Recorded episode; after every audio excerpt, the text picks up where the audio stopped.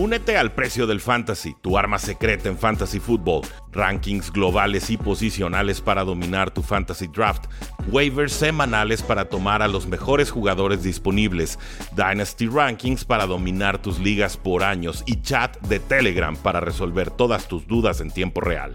Visita stam.store diagonal precio NFL o da clic al link en este episodio para suscribirte.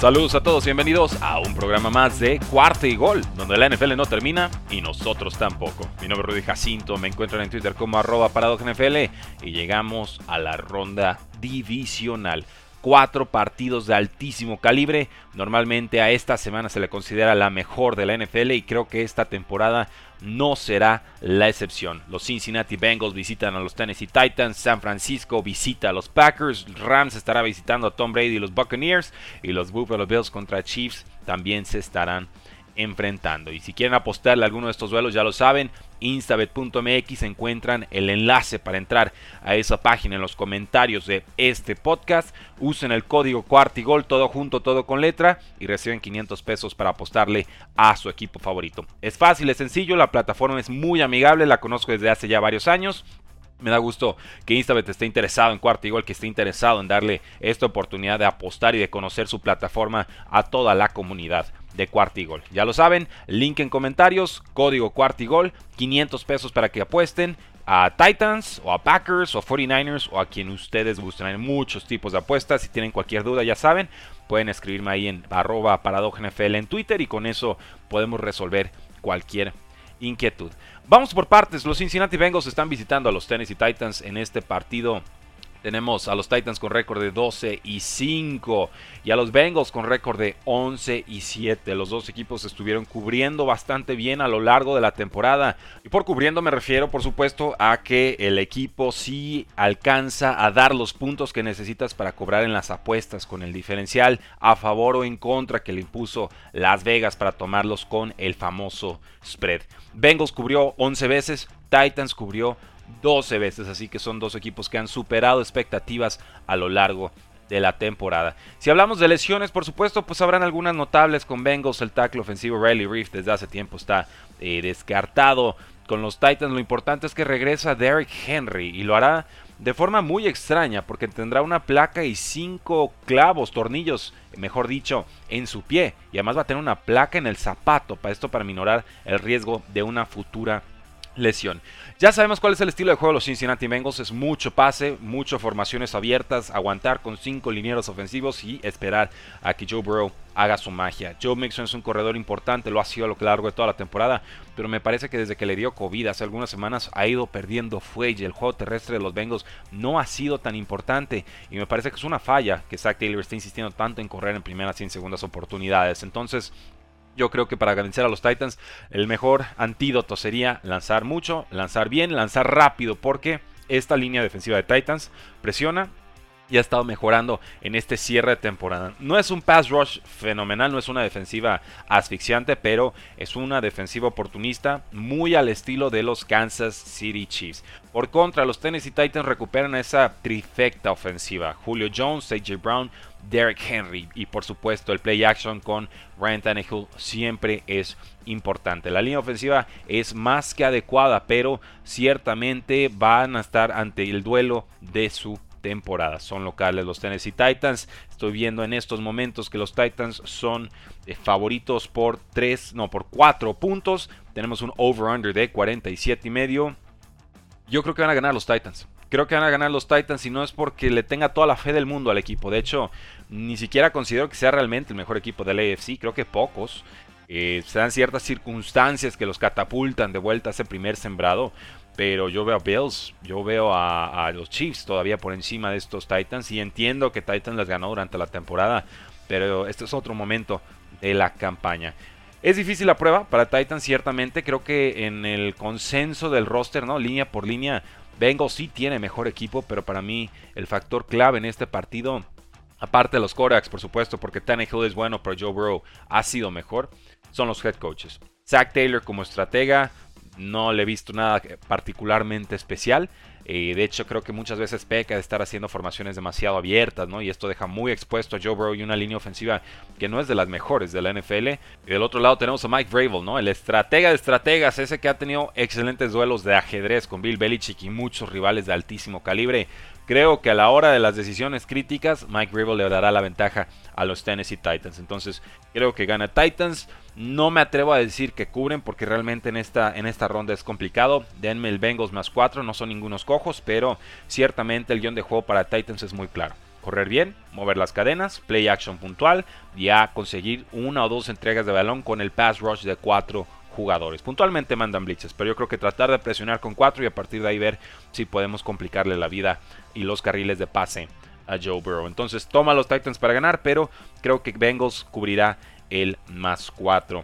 Pasamos al juego entonces de San Francisco 49ers contra los Packers. Estos equipos se han enfrentado varias veces desde que Aaron Rodgers es titular del equipo y Rodgers no ha logrado ganarles no ha logrado ganarles en postemporada.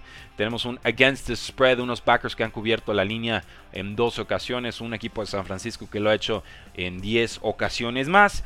Packers es local y favorito por 5 puntos, over-under de 47 y medio. Viene de semana de descanso Packers, pero creo que este es el rival más peligroso para los Packers, porque su defensiva no es buena contra el ataque terrestre y San Francisco de eso vive. Obviamente creo que aquí el, equipo que se adelante en el marcador primero, el que pueda meterle presión al rival, estará con toda la ventaja del mundo. ¿Por qué? Porque si Packers tiene la ventaja en el marcador, obviamente San Francisco tendrá que depender más del brazo de Jimmy Garoppolo. Un Garoppolo que está muy lastimado de la mano y del hombro.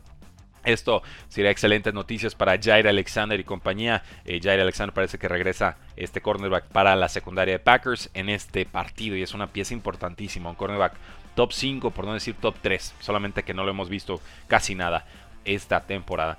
Eh, por el contrario, si San Francisco va arriba en el marcador va a poder correr a placer y esto ataca directamente la debilidad defensiva de los Green Bay Packers. Entonces yo aquí sí estoy fijándome si hay puntos rápidos, si le pueden meter presión al rival porque creo que quedarían muy vulnerables los equipos que quedan en desventaja. Dicho eso, me parece que Packers es justo favorito. Los 5 puntos parecen más que razonables. Eh, Sí veo cierto riesgo de paliza, dependiendo de qué tanto obliguen a San Francisco a depender de Jimmy Garoppolo. Y no porque Jimmy sea un inútil, ni mucho menos. Yo sé que la opinión pública no le es muy favorable, más allá de su sonrisa. Lo digo porque la secundaria de Packers sí ha sido bastante buena y tienen suficiente pass rush para complicarle bastante la vida. Estamos ante la duda también en el costado ofensivo de Packers de si va a jugar el tackle izquierdo David Batiari o si va a haber un suplente ahí. Esto por supuesto serían noticias importantes para una línea defensiva de San Francisco que consigue excelente presión con solamente cuatro frontales. Y esto también por supuesto significa que hay más jugadores en la secundaria. Eh, nublando, complicándole la vida a los mariscales de campo. En fin, veremos qué tiene Aaron Rodgers, veremos si realmente es el MVP de esta temporada. Jimmy Garoppolo ha jugado bien por momentos de la temporada, pero Aaron Rodgers ha sido bastante mejor, sobre todo evitando intercepciones. Y sabemos que Packers también puede establecer el juego terrestre con AJ Dillon y con Aaron Jones. Entonces, solo ojo ahí. No creo que vaya a estar Marqués Valdez Scantling para este partido. Eso es una lástima. Randall Cobb sí lo estará. Pero Randall Cobb no te puede atacar en profundidad por el centro del campo como sí lo puede hacer Marqués Valdez Scantling, aunque de pronto suelte pases. Esa es una debilidad que resalté mucho con Amari Cooper en la ronda anterior. Me parece que Cowboys la explotó bastante poco. Creo que Packers no cometerá el mismo error. Denme a los Packers para ganar, pero pues tengo que tomar el más 5 con eh, San Francisco. En realidad son juegos que de pronto se sienten tan cerrados que si me regalas puntos para un lado o para el otro, tengo que tomarlos. Pero insisto, si Packers adelantan el marcador y tienen que depender los 49ers del brazo de Jimmy Garoppolo que está lesionado, aquí yo veo riesgo de paliza. Veremos. Luego tenemos los partidos de domingo. Rams estará visitando a los Bucaneros de Tampa Bay. Unos Bucaneros que son favoritos por 3 puntos. Tenemos un over-under de 48 y este juego está sabroso y complicado de pronosticar. Obviamente los Bucaneros están muy mermados en su ataque. Han perdido a Chris Godwin, una lesión de rodilla ACL, fuera el resto de la campaña. Perdieron a Antonio Brown por berrinches, caprichos, en fin, ese tema todavía se está resolviendo en la opinión pública y entre jugador y, equipo. Pero por contra tenemos a Los Ángeles Rams que tendrán dos bajas muy importantes. La del safety Taylor Rapp, fuera por conmoción, y la del tackle izquierdo Andrew Whitworth. Este jugador de 40 años no podrá participar en esta ocasión y esto significa más presión literal en el campo y en su mente para Matthew Stafford, porque los Bucaneros también son un equipo que puede generar presión con solamente cuatro frontales. Han recuperado efectivos en la posición de linebacker, sobre todo con Lavonte David, y también han ido recuperando algunos jugadores en la parte secundaria del campo. Entonces, ojo, esta, este partido de pronto se ve muy ofensivo, ¿no? Matthew Stafford contra Tom Brady, Cooper Cup contra Mike Evans, que a ver si puede jugar Leonard Fournette, está todavía en duda para este partido. Eh, no va a jugar Ronald Jones, el running back número 2, eso sí está confirmado. Pero las defensivas, ojo con las defensivas. Sabemos que a Tom Brady lo que más le desagrada en la vida es presión por el centro de su línea ofensiva. ¿Y qué creen? Se va a enfrentar al mejor generando presión por el centro de la línea defensiva. Se llama Aaron Donald y no es poca pieza. Todo lo contrario. Entonces la clave para los Bucaneros es deshacerse rápido del balón. Así como hicieron con las Águilas de Filadelfia, que obviamente su defensiva no es para nada comparable con la de los Rams, es mover rápido el balón. No dejar que el pass rush te llegue, mover las cadenas con tranquilidad, marcar un tempo, estar tranquilos, no permitir que a Tom Brady le peguen temprano. Porque obviamente si se nos empieza a alocar Tom Brady, hemos visto partidos en los que lanza incluso dos o tres intercepciones Pienso, por ejemplo, en la final de conferencia del año pasado contra Packers, dos o tres intercepciones, contra los Saints, dos o tres intercepciones. Y esa es la clase de cinta de juego que yo hubiera estudiado esta semana si fuera los Ángeles Rams. ¿Qué puede pasar en el otro costado del balón? Tenemos un Matthew Stafford que por supuesto ya no cuenta con Robert Woods, pero ve cómo Odell Beckham Jr. va creciendo en importancia ofensiva. Tenemos un Cooper Cup que de pronto no nos está produciendo tanto como quisiéramos, pero es porque le están dedicando más atención. Y lo importante para los Rams es que los demás receptores sí se están volviendo importantes cuando les dedican esa menor atención. Entonces tenemos a Odell Beckham Jr., tenemos a Van Jefferson que me gusta bastante, se los he presumido esta temporada. Tenemos a Taylor Higby que es cumplidor, pero realmente no me parece un Tyrant especial en ningún sentido de la palabra. Y la duda con los Bucaneros, estoy confirmando en estos momentos si va a jugar o no.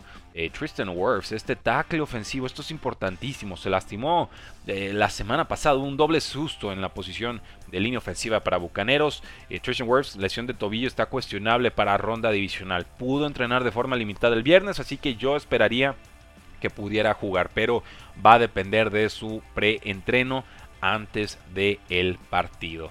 En fin, mucho, mucho que vigilar, mucha explosividad ofensiva. Obviamente Rams a domicilio, Bucaneros cómodamente en casa. Voy a irme con Bucaneros, voy a irme con Tom Brady, voy a irme con que podrán mantenerlo de pie y seguro. Y creo que la defensiva de Bucaneros va a generar una o dos entregas de balón. Hemos visto a Matthew Stafford de pronto que se nos aloca en algunas instancias de partidos y obviamente tener que jugar eh, al tú por tú con Tom Brady no es nada sencillo. Yo a eso le estoy apostando. Creo que los corebacks serán el factor diferencial porque las defensivas las veo bastante, bastante parejas. Y ofensivamente hablando me queda claro que tiene quizás más talento en estos momentos Rams, pero no mucho más. No mucho más. Mike Evans y, Gronkowski son mucha pieza todavía. Y algunos de los receptores secundarios, llámese Tyler Johnson o Scotty Miller, eh, eh, Cyril Grayson, han estado siendo importantes. Entonces voy con Bucaneros y pues son tres puntos. En realidad esto es, un gol de campo, ¿no? Por cuánto creen que se vaya a resolver este partido. Pues tomo los puntos con los Rams. Sinceramente no, no es un spread que me interesa apostar eh, demasiado. Pero bueno, vamos con Bucaneros para ganar y con Rams para cubrir el, más 3. Llegamos entonces al duelo de los Buffalo Bills contra los Kansas City Chiefs. Veo muy eufórica la gente con estos Buffalo Bills. Si no es para poca cosa, le metieron el baile de su vida Bill Belichick y compañía. Pero los Chiefs no se quedaron muy atrás contra los Pittsburgh Steelers. Chiefs es local y favorito por dos puntos. Tenemos un over-under de 54. O sea, aquí es el único partido que supera la marca de los 50 puntos. Se espera un tiroteo ida y vuelta. Me queda claro que la defensiva de Bills es mejor que la de los Kansas City Chiefs. Me queda claro que la de los Chiefs es más oportunista que la de los Buffalo Bills. Me queda claro que los dos equipos tienen muchísima pólvora al ataque. A Kansas antes podías detenerlo en esta temporada mandando dos safeties y viendo como Patrick Mahomes tenía que mover el balón poco a poco porque esa formación de dos safeties limita las jugadas grandes. Pues ¿qué creen?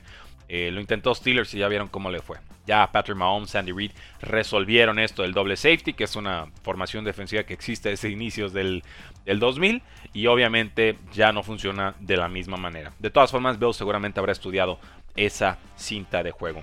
La clave para los dos equipos, creo yo, eh, puede ser establecer el juego terrestre, pero no en el sentido de mover todo el tiempo el balón con el, con el juego terrestre, sino ir consumiendo tiempo en el reloj y tratar de enfriar al coreback rival.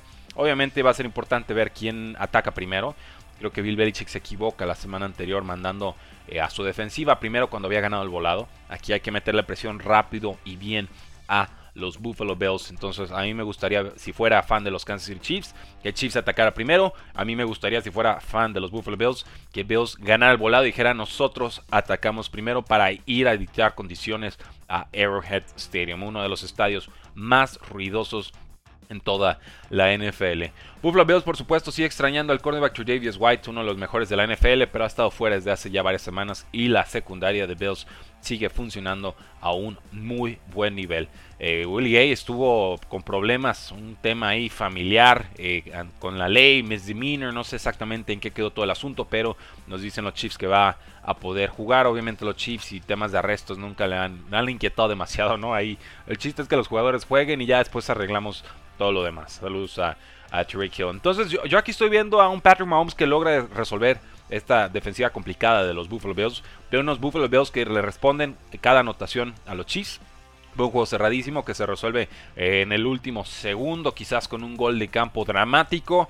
Y obviamente veo una o dos entregas de balón de cada lado, porque los Bills son oportunistas, los Bills son buenos y los Chiefs eh, de pronto no les importa permitir muchas yardas, ¿no? Y creo que le van a conceder muchas yardas a Josh Allen y compañía. Pero ellos con generar una o dos entregas de balón están más que contentos, porque saben que dándole ese campo corto a Patrick Mahomes, con esa ofensiva se van arriba en el marcador y no sueltan ventaja. Entonces, a disfrutar, damas y caballeros. Este va a ser el juego de juegos. Para mí este es el mejor partido de la semana.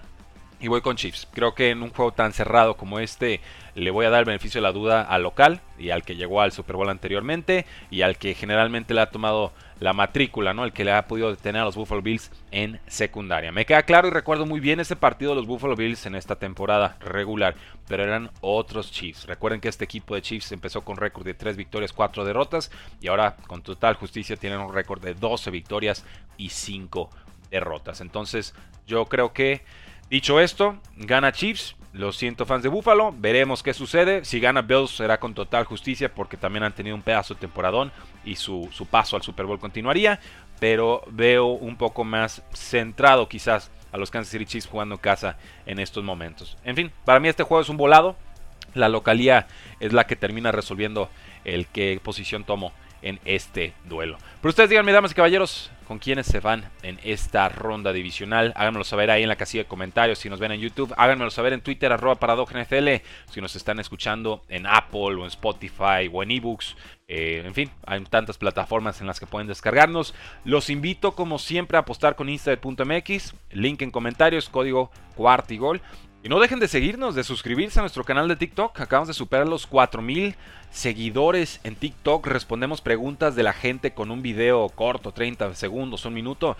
Ya logramos que uno de nuestros videos llegara a 300 mil views. Así que no se la pierdan. Jugadas dramáticas, memes, resultados, noticias. Todo eso y más lo estamos dando de forma ágil en TikTok. Para que nos sigan, para que disfruten y para que compartan esos videos. Damas y caballeros, felicidades. Llegamos a la ronda divisional. La NFL no termina y nosotros tampoco. Cuarta y gol.